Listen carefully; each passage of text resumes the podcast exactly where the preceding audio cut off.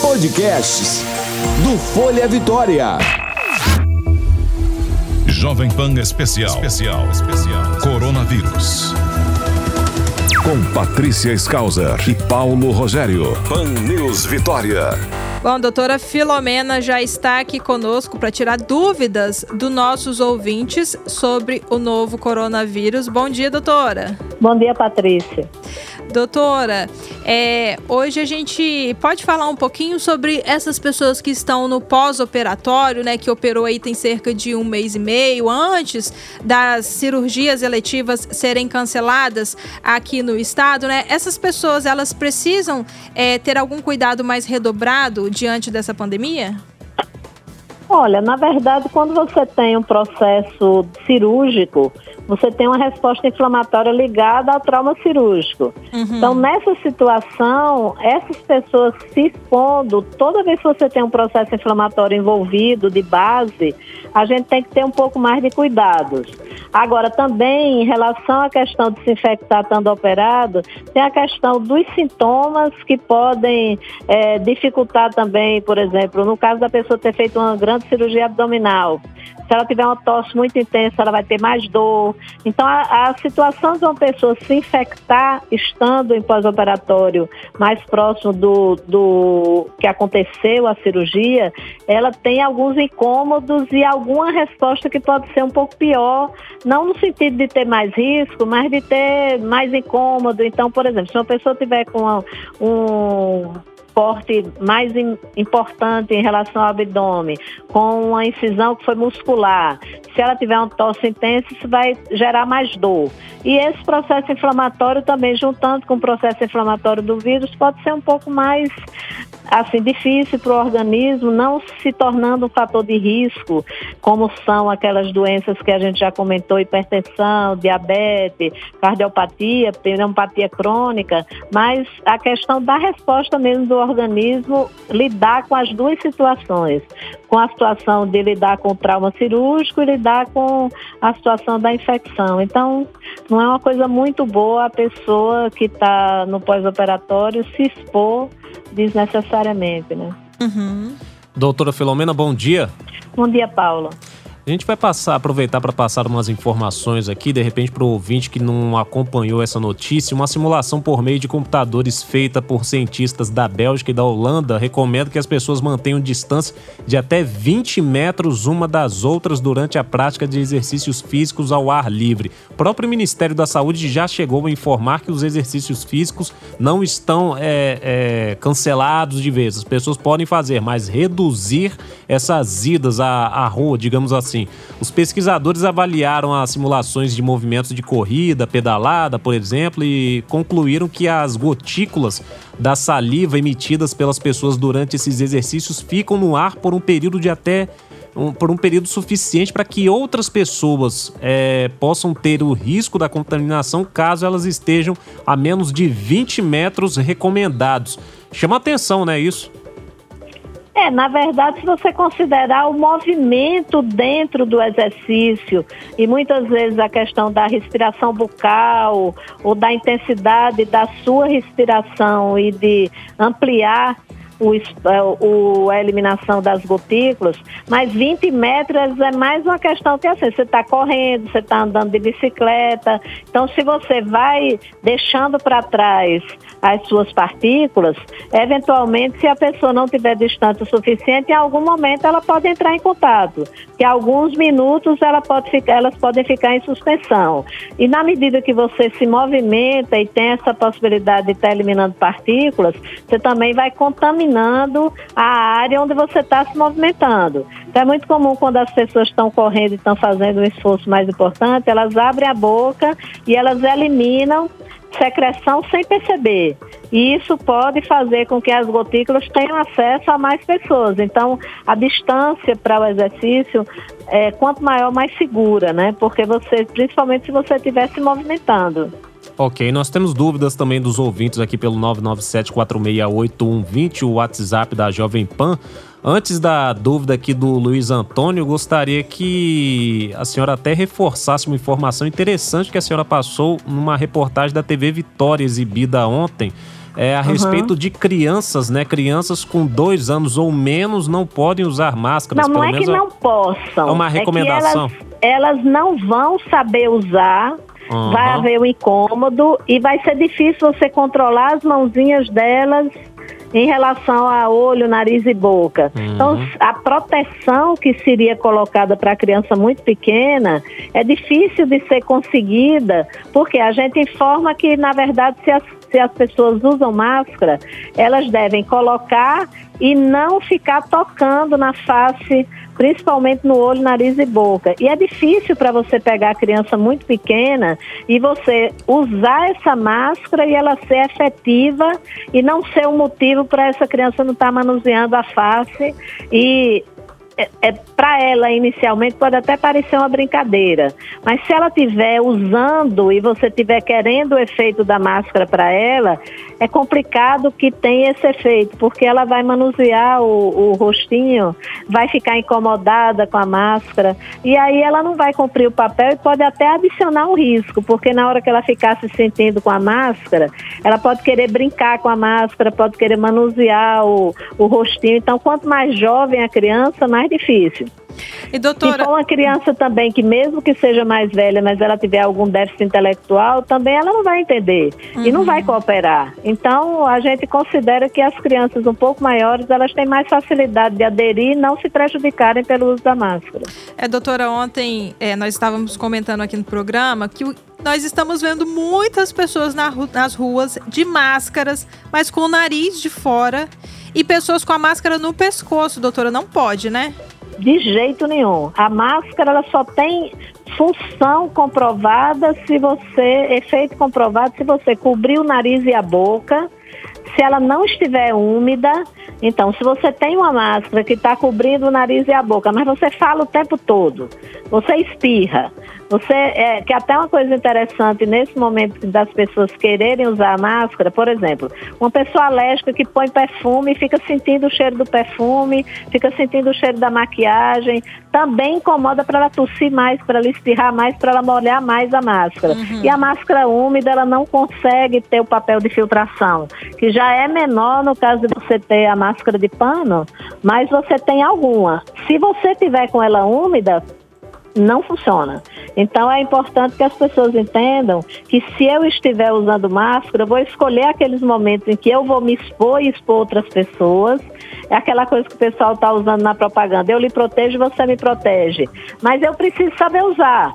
Então, se eu não uso adequadamente, isso se torna uma falsa proteção para mim e também não protege nada as outras pessoas, que é uma das funções de você usar a sua máscara é você eventualmente estando assintomático ou com poucos sintomas da doença sem perceber que está transmitindo para as outras pessoas e você evitar a sua transmissão também para as outras pessoas usando adequadamente a máscara. Então, se ela estiver úmida ou não estiver posicionada adequadamente, ela não cumpre essa função. Uhum. E às vezes até está atrapalhando porque as pessoas estão se esquecendo de seguir o preceito básico de manter a higienização das mãos quantas vezes puder no decorrer do dia, tocou em algum objeto que eventualmente pode estar sujo, se lembrar de higienizar. Então, ontem um cuidado que eu tive antes de colocar a máscara por mim mesma foi higienizar minhas mãos. Uhum. E quando eu terminei, imediatamente eu já fui higienizar minhas mãos, eu tirei os óculos, os óculos eu já levei para casa sem usar para poder higienizar. Então a gente tem que se preocupar com a gente e com o outro. E com a gente, a gente tem que se preocupar em fazer o uso correto. Se a gente não fizer, melhor não usar. É, a Rosane, ela falou que ela está fervendo a máscara de algodão toda vez que ela chega da rua, do supermercado. Isso elimina o vírus? Não é adequado você ferver, porque você está gastando mais gás, você está se arriscando a uma queimadura, eu acho que é melhor você colocar de molho no hipoclorito por pelo menos uns 15 a 20 minutos. Se não tiver hipoclorito, que é água sanitária, pelo menos no sabão que fique de molho de 20 a 30 minutos para você ter a possibilidade de destruir o envelope lipídico do vírus, que é a camadinha de gordura, e o tornar infectante ou não infectante. Então, quando a gente usa o sabão ao invés da água sanitária, a gente deixar um pouquinho mais, mas dá preferência a usar água sanitária. Uma colher de sopa para um litro de água de 15 a 20 minutos é o que o Ministério da Saúde está indicando. Uhum. Inclusive, a Rosane pergunta aqui se já tem como a gente saber quantos por cento da população já foram contaminados no Brasil, se já existe essa informação, mas eu acho que isso é um dado que a gente não vai conseguir porque nem todo mundo vai ser testado, né? Não, a gente vai conseguir uma coisa amostral. Então uhum. já existe uma, uma encomenda feita pelo Ministério a uma universidade do Rio Grande do Sul que já começou a realizar os testes nas pessoas que devem estar sem sintomas, vai em casa e a gente está participando de um grupo junto com a Secretaria de Saúde e a gente vai aplicar essa pesquisa feita na população, indo nas casas para colher é, material de teste rápido para essas pessoas que eventualmente vão estar sem sintomas e a gente vai, já está organizada, a gente está finalizando o protocolo para aplicar essa pesquisa. Isso deve ser replicado em vários lugares no Brasil para que a gente possa conhecer a realidade de cada população. Uhum. Então, aqui no Espírito Santo já deve ser desencadeada essa pesquisa em alguns dias ela vai ser feita por um grupo de pessoas ligadas à Secretaria de Saúde no, na gestão e médicos, infectologistas e pessoas da universidade que estão trabalhando nesse processo de elaboração da pesquisa para que ela consiga dar uma resposta, mesmo não sendo aplicada a toda a população, com uma amostra que seja significativa para a gente dar uma resposta em termos de prevalência para a população ou para a população e para a Secretaria de Saúde planejar as próximas ações em relação aos cuidados de preparo de leitos hospitalares, de orientação de reforço de, de medidas preventivas. Já existe um grupo, eh, são vários pesquisadores, a gente está fazendo reuniões semanais com a Secretaria de Saúde, mais de uma, uhum. virtuais, algumas presenciais, isso deve estar tá em campo daqui a alguns dias. Uhum. Doutora Filomena, aproveitando ainda essa questão relativa às máscaras, só para a gente encerrar essa parte da conversa, as cidades lá em Minas Gerais, entre elas a capital Belo Horizonte, estão implantando decretos de obrigatoriedade do uso da máscara de quem vai às ruas. O que, que a senhora acha dessa medida? Olha, eu acho que a gente não pode tirar o foco da higiene das mãos. A gente não pode tirar o foco da questão de proteger nariz, olho e boca.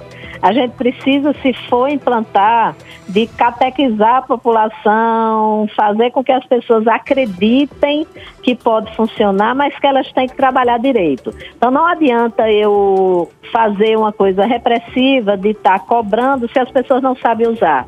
Então acho que inicialmente deveria ser um processo educativo, solicitar que as pessoas usem, ensinar as pessoas sistematicamente a usar, então colocar uma pessoa em contato com essas pessoas para corrigir esses erros, porque o que eu mais tenho visto depois que eu tenho começado a conversar com vocês sobre máscara, eu comecei a prestar atenção mais nas ruas a maioria das pessoas usa de forma inadequada. Uhum. Então não adianta a gente fazer uma pressão para uso até multando, tendo algum rigor nesse sentido, se a gente não ensinar as pessoas como deve ser feito adequadamente.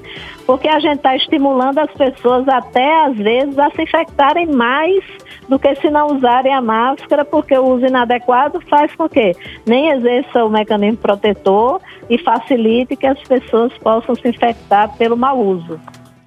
Agora, a respeito da dúvida do ouvinte aqui no 997468120, é possível saber por meio de exames, é, descobrir se um assintomático teve o coronavírus após estar é, curado, né, após estar, após já ter se recuperado da doença? Pergunta o Luiz então, Antônio. É exatamente isso que a gente vai fazer nessa pesquisa. O Estado está comprando testes de anticorpos, que a gente sabe que eles vão ser positivos muito mais a partir do sétimo de, principalmente depois do nono, décimo dia, isso já é a fase que as pessoas têm o tipo de anticorpo que a gente chama IgG, que vai dizer que a pessoa está evoluindo para cura. Então, a gente vai ter pessoas pessoas que são assintomáticas, eventualmente positivas para o anticorpo IgG, nesse, nesse teste rápido, dizendo que eles se infectaram mesmo que eles não tenham sabido.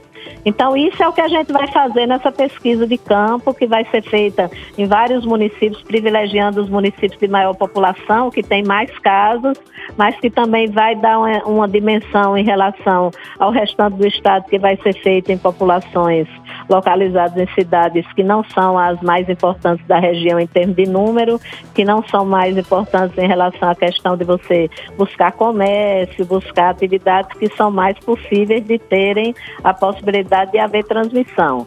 Então, isso é um desenho que já está sendo feito, a gente tem se reunido sistematicamente vários dias por semana para tentar responder essas perguntas para a Secretaria de Saúde num tempo que não deve ser muito longo. Na verdade, a gente vai começar a trabalhar daqui a algumas semanas, eu espero, né? E a gente está esperando que os testes é, que foram encomendados cheguem para a gente operacionalizar tudo, mas já está sendo tudo organizado em termos de quem vai fazer a coleta dos dados, tudo está sendo organizado junto com a Secretaria de Saúde para a gente poder dar esse tipo de resposta à população.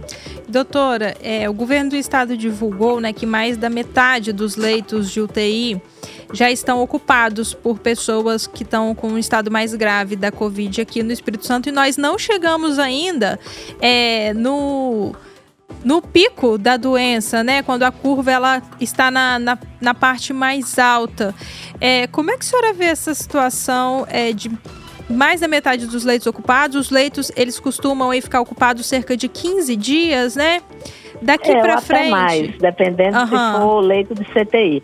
O que a gente precisa entender é que tem os leitos que já estão prontos e aqueles que estão em vias de ficarem prontos, que é o caso, por exemplo, da reforma que está sendo feita no Jaime Santos Neves. Uhum. Então, existe o que já está funcionante e aquilo que está em vias de ficar funcionante.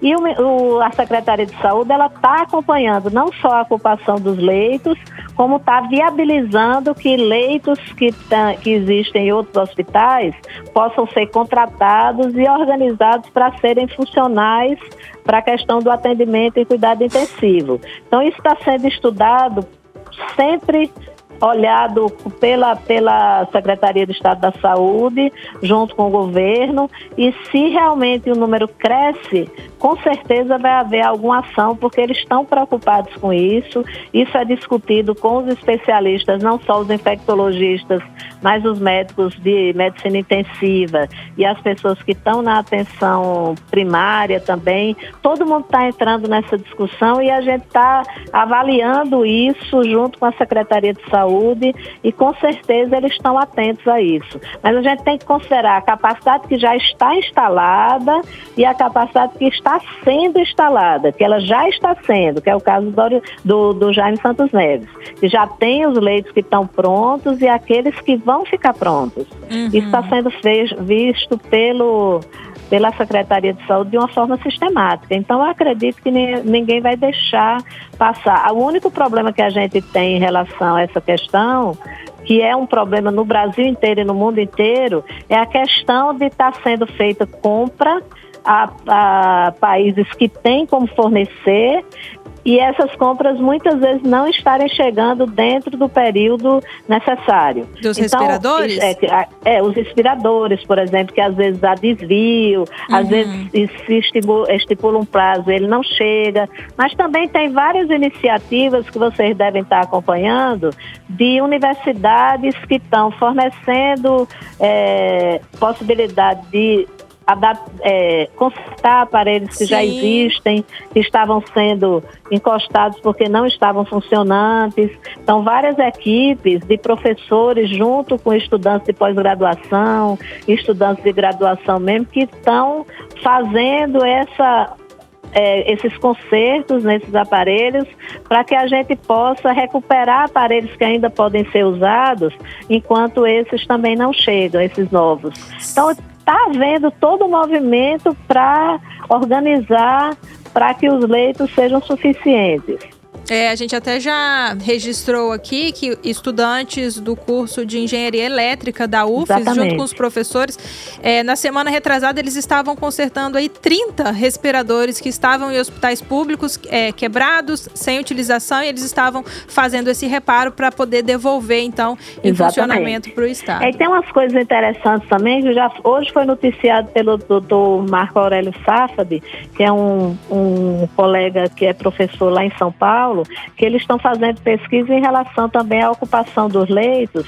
Por exemplo, leitos infantis que nessa época do ano eram muito ocupados por bronquiolites causados pelo vírus social respiratório. Quando você tira as crianças das creches, tira as crianças das escolas, essa incidência desses vírus que naturalmente ocorrem nesse período, elas também diminuem. E diminuindo essa, essa incidência, a gente já está percebendo, pelos dados que ele está colocando, que essa redução de ocupação de leitos por outras doenças respiratórias não Covid, elas também podem ajudar a gente nesse processo de não estar tá havendo concomitância de tantas doenças que seriam transmitidas se as pessoas não tivessem isolamento social uhum. e que tivessem incrementando esse uso desses leitos por doenças não Covid, respiratórias também, mas não Covid.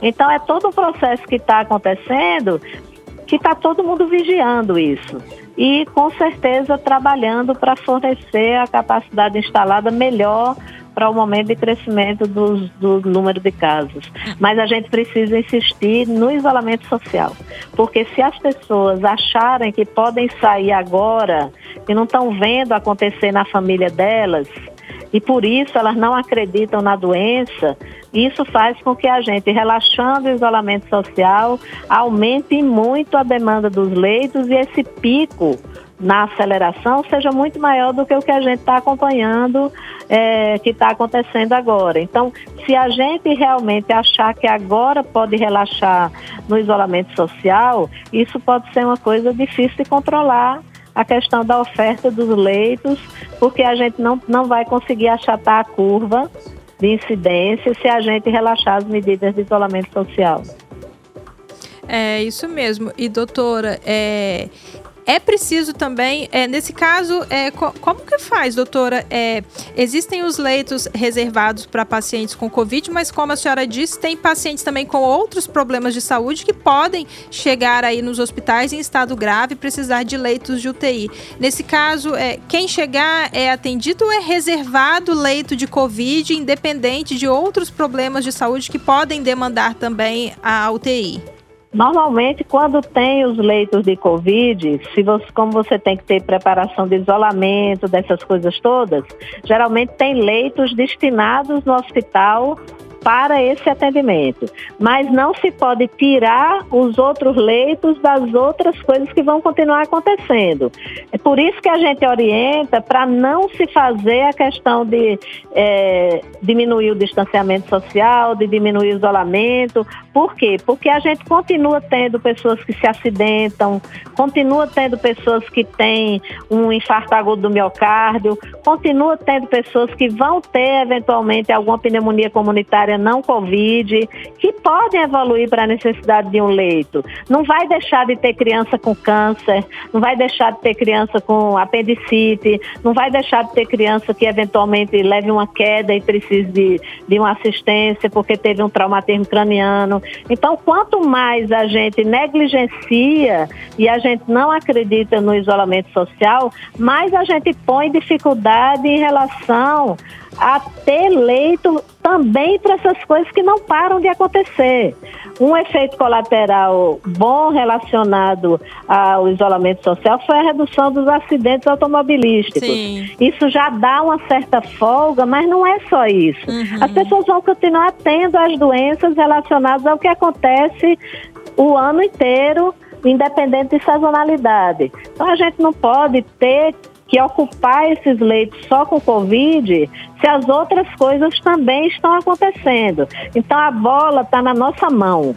Quem joga somos nós e a gente precisa de reforçar o isolamento social. A gente precisa se fazer presente como corresponsável nessa diminuição, nesse aumento dessa transmissão, e isso está com a gente. Cada um que fizer a sua parte vai evitar que haja a necessidade de mais leitos. É isso que as pessoas precisam entender. Não precisa ser um parente meu que vai morrer para eu entender a gravidade da doença. Está morrendo gente, eu preciso colaborar com isso. Doutora Filomena, antes da gente encerrar, o lockdown seria impraticável no Brasil? O que é Na que verdade, o lockdown é, é, seria bem tenso e a gente espera que não precise chegar a isso. Por quê? O lockdown ele vai fechar tudo. Uhum só vai funcionar realmente aquilo que não puder deixar de funcionar mesmo. E vai haver vigília, e vai haver repressão, e vai haver multa. E as pessoas no Brasil, elas não, não acreditam muito. Então, por exemplo, se você pegar um trabalho que foi publicado em relação ao distanciamento social e as infecções na, na Islândia, é totalmente diferente. A população entende e coopera. As pessoas no Brasil, muitas vezes, elas são guiadas pelas fake news e compartilham muitas é, notícias que são inadequadas. E às vezes as pessoas preferem acreditar nas fake news a acreditar nas pessoas que estão sistematicamente avaliando o tema e tentando dar a melhor conduta naquele momento. Então, eu acho que essa questão, e também tem a questão do, de, do lockdown e você pensar nas comunidades de menor poder aquisitivo. Uhum. Então, tem essas situações que complicam. E você tem que pensar assim, se você tiver que usar a força para poder fazer essas pessoas em casa, é uma coisa que não deveria ser necessária. Uhum. A gente deveria cooperar para não chegar nesse momento, principalmente nos lugares onde a gente tem uma polícia já sobrecarregada, que a gente tem os órgãos trabalhando com várias situações para resolver ao mesmo tempo. Então, a gente onerar é, o, a, o sistema de saúde, a organização social por conta de uma coisa que a gente poderia evitar, eu acho que a gente deve tentar evitar, ao invés de ter a necessidade de caminhar para uma situação de repressão mais importante em relação à, à contenção das pessoas, que é o que o lockdown vai fazer fecha tudo e você não vai poder sair se você não tiver uma explicação muito plausível para você ter saído. Tá certo, doutora Filomena, muito obrigada pela participação da senhora hoje aqui conosco e tenha um bom dia. Muito obrigada a vocês, Patrícia. Um abraço. Um abraço, Paulo. Até amanhã, Até se amanhã. vocês me chamarem novamente. Até amanhã. Até amanhã. Jovem Pan. Informação é o melhor remédio contra o coronavírus. 90.5 Pan News Vitória.